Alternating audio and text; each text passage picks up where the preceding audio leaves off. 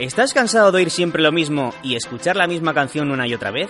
Pues te damos la bienvenida a los podcasts de Autentia Desarrollo, donde os acercamos las mejores charlas técnicas de la comunidad. Lechazo Conf 2018 Jesús Rodríguez Aragón Mega, ¿cómo las antípodas llegaron a Salamanca? Pues lo primero, dar las gracias a la organización, por supuesto, por permitirme estar hoy aquí y a todos vosotros, por, por supuesto, estar aquí también.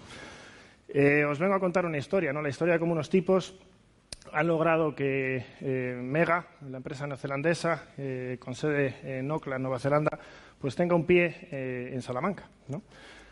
lo primero, presentarme. ¿no? me voy a presentar, bueno, soy Jesús Rodríguez Aragón, me voy a presentar desde tres puntos de vista distintos. Un punto de vista meramente curricular, que es que soy ingeniero informático, soy máster en sistemas inteligentes y soy doctor en informática automática por la Universidad de Salamanca, dentro de la línea de investigación de la inteligencia artificial, robótica y visión artificial.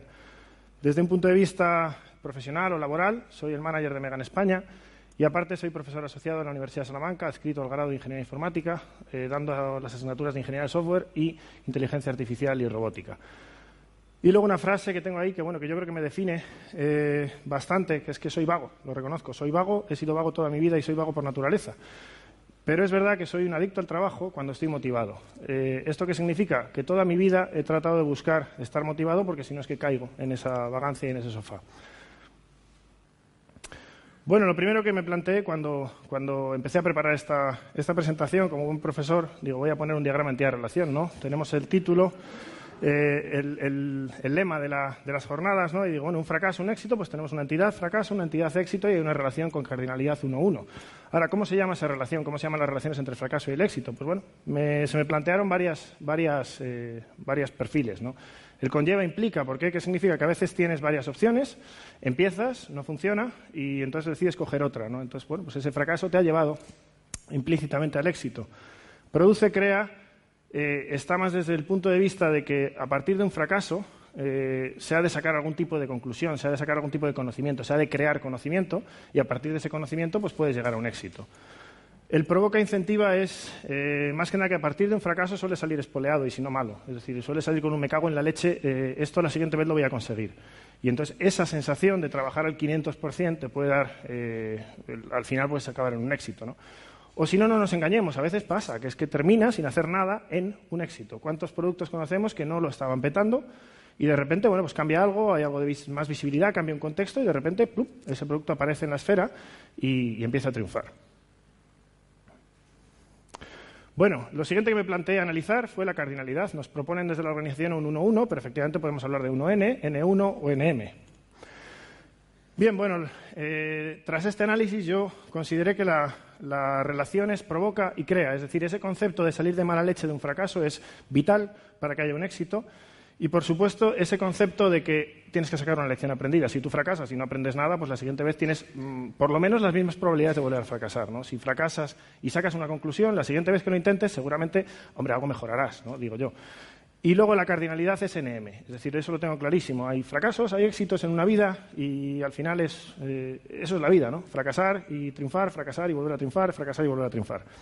Ese concepto lo tengo interiorizado desde que era pequeño. Había una canción de Fito Páez eh, que se llamaba Tumbas de la Gloria, que venía a decir que cuando uno llega al éxito absoluto, global, supremo, pues está motivacionalmente muerto. ¿vale? O sea, esas son las tumbas de la gloria.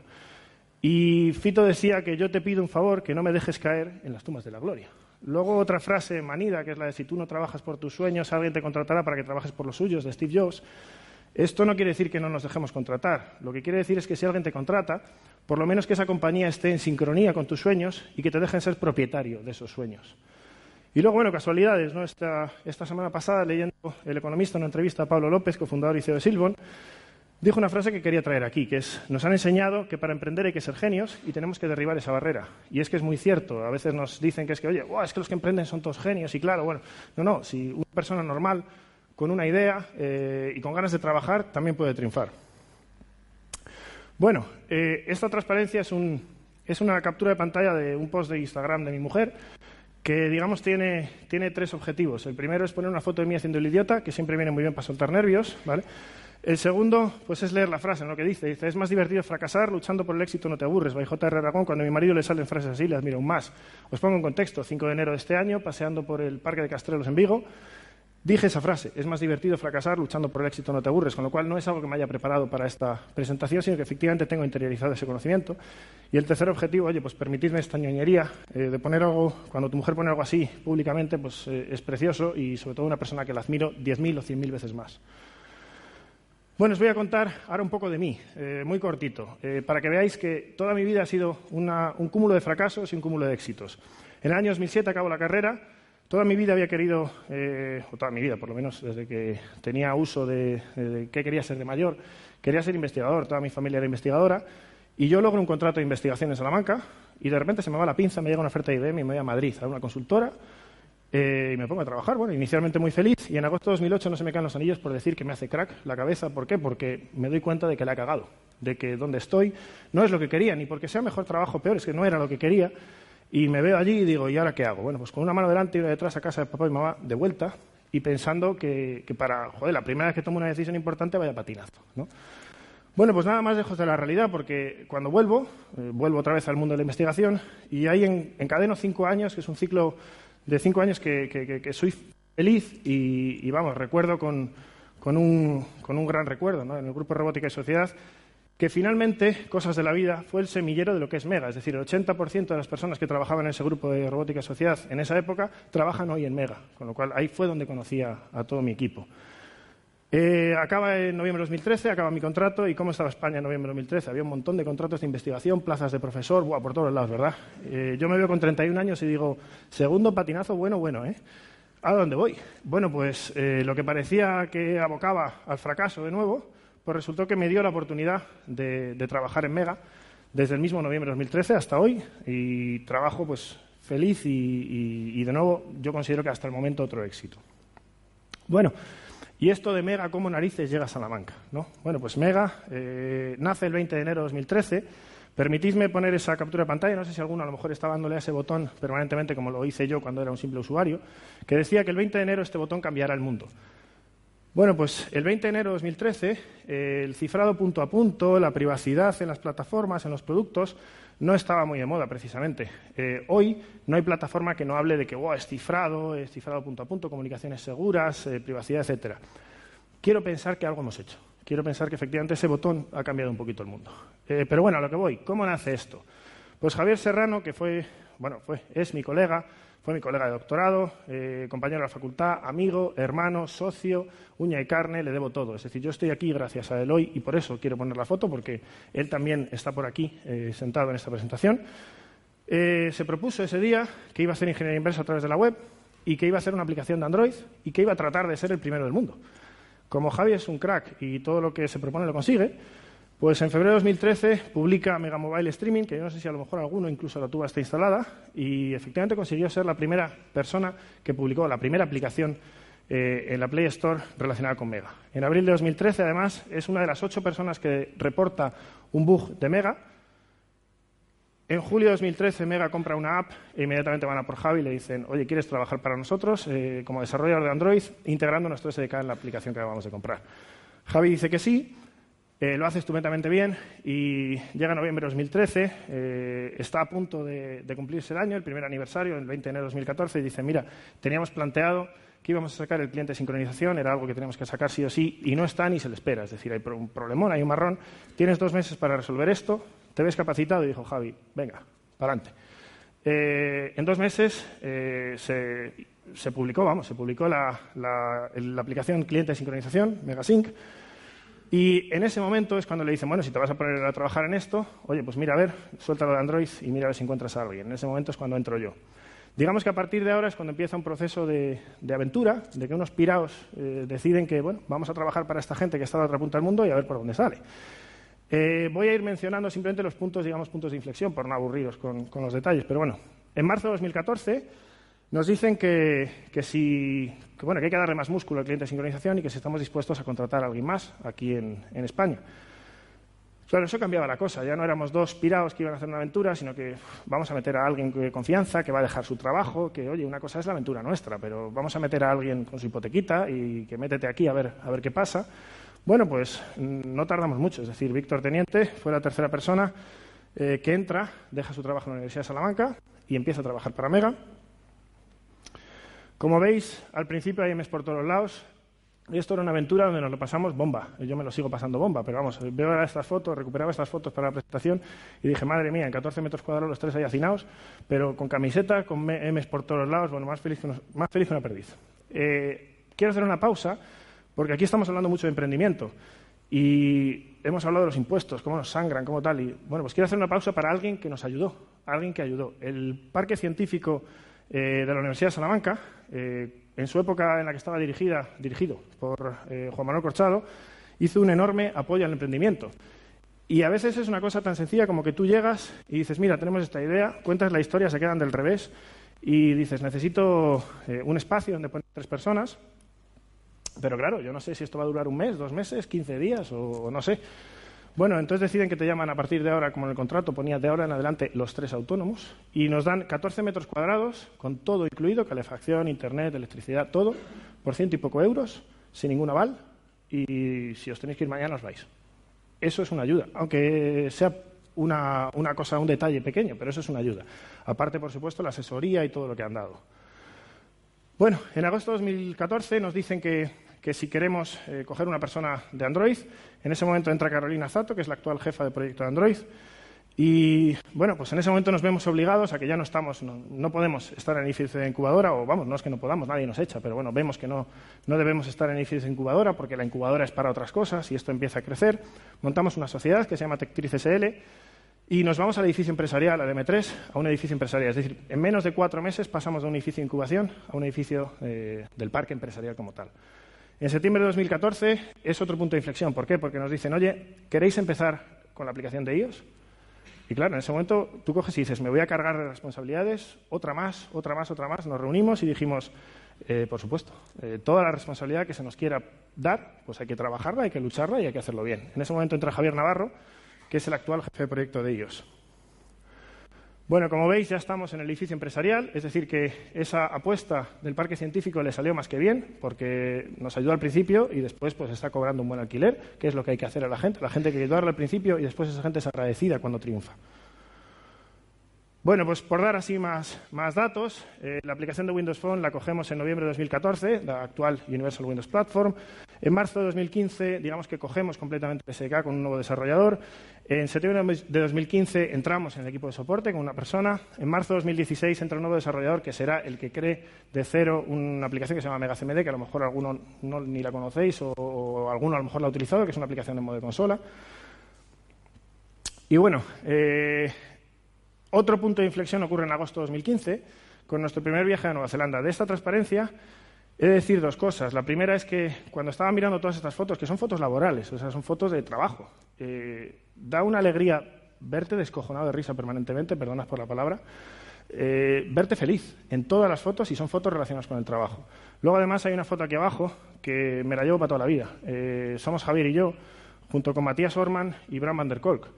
Dos personas que admiro, admiramos, apreciamos, respetamos y que son dos auténticos genios.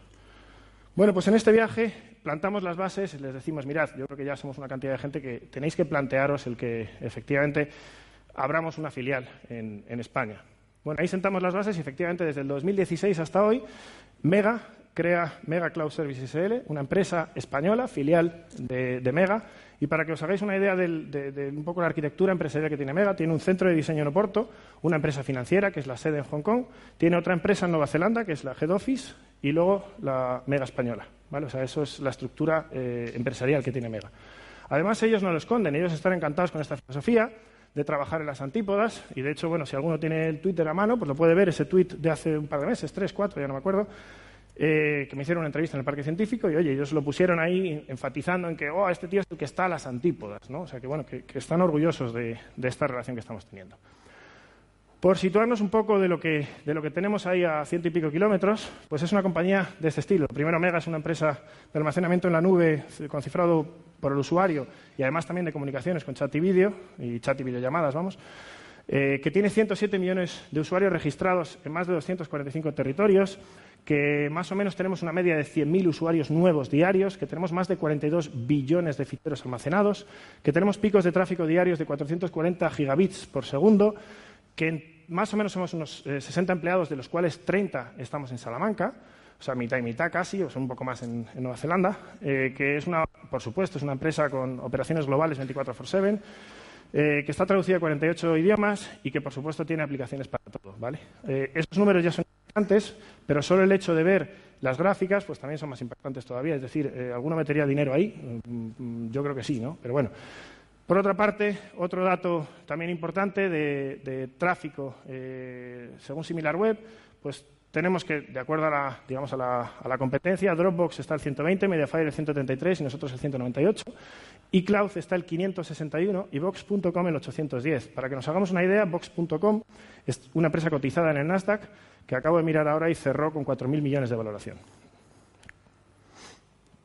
Bueno, el trabajo día a día, eh, ¿cómo, lo, ¿cómo, lo, hacemos? Pues digamos que tenemos esas dos patas, esos dos centros de ingeniería, que son Mega España y Mega Nueva Zelanda. Mega España desarrolla, gestiona y, maneja de forma íntegra eh, las aplicaciones de móviles, Android, iOS y Windows Phone y Universal Windows Platform. El cliente de sincronización para Windows, Linux y Mac. Mega CMD, que es esa aplicación de consola, y luego el SDK, el core, ¿no? que tenemos SDK nube y SDK de, chat y videollamadas. Además, participamos con un desarrollador en el cliente web y dentro del equipo de soporte tenemos cinco técnicos de soporte. Por otra parte, en Nueva Zelanda desarrollan y gestionan de manera íntegra toda la parte de servidores, toda la parte de API, el software de gestión eh, interna, soporte, QA, recursos humanos, financieros y, digamos, eh, directiva. Bueno, eh, por poner un poco una transparencia, eh, donde os cuente un poco realmente cómo es el día a día, pues eh, digamos que Mega tiene una estructura muy poco jerarquizada, donde realmente tan solo hay un nivel de coordinación formado por siete personas, entre los que estamos Javier y yo, que de hecho, para que veáis que somos uña y carne y que somos un mismo ente, ellos nos consideran como Javius en Slack, o sea, somos Javius y se acabó, ya hasta no es Jesús y Javier. Eh, utilizamos metodologías ágiles eh, para el desarrollo, concretamente programación extrema, y no se me caen los anillos por decirlo. Utilizamos programación extrema con muy poca, muy poca, muy poca documentación. Estamos en la guerra y eso es así. Eh, nos autoimponemos un alto nivel de comunicación, es decir, es algo que, por supuesto, cuando tienes una oficina así o dos oficinas así, pues te tienes que autoexigir un alto nivel de comunicación, ya sea por escrito por videollamadas, utilizando MegaChat o Slack. Procuramos tener una semana de reuniones físicas anuales en Oakland, a veces incluso es eh, semestrales, donde planteamos roadmap, estrategias, eh, cosas a hacer, cosas que hemos hecho mal, etcétera. Pero el cara a cara, ¿vale? que a veces eso también, eh, cada seis meses, mm, doce meses, es necesario. promocionamos la, la, autonomía, es decir, a mí todavía, en cinco años, todavía está por venir alguien que me diga cómo tengo que hacer mi trabajo. Es decir, me dicen lo que hay que hacer, si estoy de acuerdo, incluso hay muchas veces que soy proactivo y, se va trabajando y ya está. Se facilita la proactividad, se, da valor a, la valentía de las personas y, en definitiva, lo que buscamos es una altísima capacidad de reacción. Si algo cambia hoy, teníamos que haber reaccionado ayer. Ese es el mundo en el que vivimos. ¿Y cómo sobrevivimos eh, esta relación eh, opuesta, vamos, o, antipodal? Pues con buena fe, con mucha buena fe. La gente suele ser buena. Entonces, cuando alguien te dice algo que que puede ser hiriente, pues lo mejor es pensar que a lo mejor ha sido malentendido y ya está, y fuera, creando un buen ambiente, eh, teniendo comprensión mutua, confianza, muchísima confianza mutua y sobre todo manteniendo la motivación del equipo. Aparte, pues hay retos, por supuesto, los diferentes usos horarios implica que a veces trabajo por las noches, a veces trabajo por las mañanas, a veces trabajan ellos por las noches, a veces trabajan por las mañanas, y sobre todo diferentes caracteres y culturas. Tenemos una cultura española, mediterránea, y ellos tienen una cultura eh, anglosajona. Bueno, pues hay que gestionar eso, pero igual si estuviera aquí cualquier neozelandés diría, bueno, hay que gestionar a este también, ¿vale? O sea que, en cierto modo, eso simplemente es un reto. Y bueno, ya eh, termino con esta última transparencia, donde de alguna manera plasmo unas ideas de lo que he hecho o en lo que me he basado eh, toda mi vida. Me he rodeado siempre de grandes profesionales, me he rodeado de amigos, me he rodeado de buenas personas, me he rodeado de un gran equipo, he creado siempre buen ambiente, he sido serio cuando había que ser serio, me he dejado ayudar siempre que lo he necesitado, he ayudado las veces que he podido, me he puesto retos permanentemente, no le he tenido miedo al fracaso jamás, es decir, el fracaso hay que tenerle un miedo normal, ya está, pero una vez que ocurre, pues ya está, tirar para adelante, lo he vuelto a intentar y sobre todo he sido un culo inquieto toda la vida. Y para terminar, quiero terminar con dos, eh, con dos eh, fotos. La de abajo es un collage de, mi equipo, falta gente, pero es una frase que digo siempre, digo mi equipo y yo, yo y mi equipo siempre, sin ellos, sin ellos y ellas no soy nada. ¿vale? Eso es lo primero, lo fundamental es el equipo. Y la segunda es una foto que pongo en todas las charlas que doy y pongo en todas las clases que doy, todos mis alumnos la han visto. Os pongo en contexto, 6 de la mañana, trabajando en el sofá de mi casa, tumbado, con mi gato ronroneando barra roncando, que hay veces que yo no sé eh, qué es lo que hace, si ronronea o ronca, y de repente se me va la pinza y digo, me voy a hacer un selfie. y me hago un selfie. Vale, el momento no fue tal, pero el, pensarlo después, es decir, eh, pensad que estáis trabajando a esas horas, que está todo Dios durmiendo menos tú, y que tú tienes la alegría en el cuerpo de coger y decir, me voy a hacer un selfie. Bueno, pues yo quiero trabajar así siempre, yo quiero tener esa motivación siempre. Bueno, nada más. Muchísimas gracias. Quedo, quedo abierto a vuestras preguntas.